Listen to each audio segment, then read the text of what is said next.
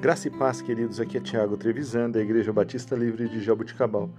Vamos para o nosso devocional 325.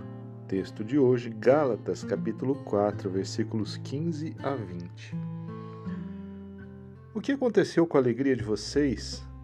Tenho certeza que, se fosse possível, vocês teriam arrancado os próprios olhos para dá-los a mim. Tornei-me inimigo de vocês por dizer-lhes a verdade? Os que fazem tanto esforço para agradá-los não agem bem, mas querem isolá-los a fim de que vocês também mostrem zelo por eles. É bom sempre ser zeloso pelo bem, e não apenas quando estou presente. Meus filhos, novamente estou sofrendo dores de parto por causa de vocês, até que Cristo seja formado em vós. Eu gostaria de estar com vocês agora e mudar o meu tom de voz pois estou perplexo quanto a vocês. Queridos, Paulo estava tentando ajudar os cristãos da Galácia a experimentar a nova vida que Deus oferece em Cristo Jesus.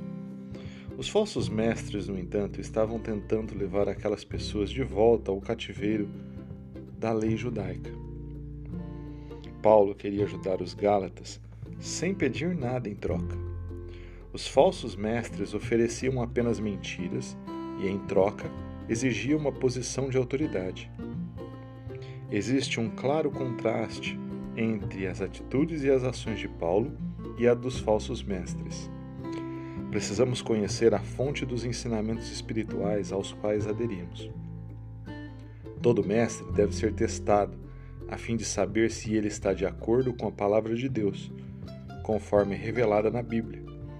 Se o ensinamento não concordar com a Bíblia, deve ser rejeitado. Existem muitos falsos mestres ainda hoje que tentam impor a sua autoridade através de deturpar a palavra de Deus. Fique esperto com essas pessoas, pois são lobos vestidos de cordeiro. Deus abençoe o seu dia, em nome de Jesus.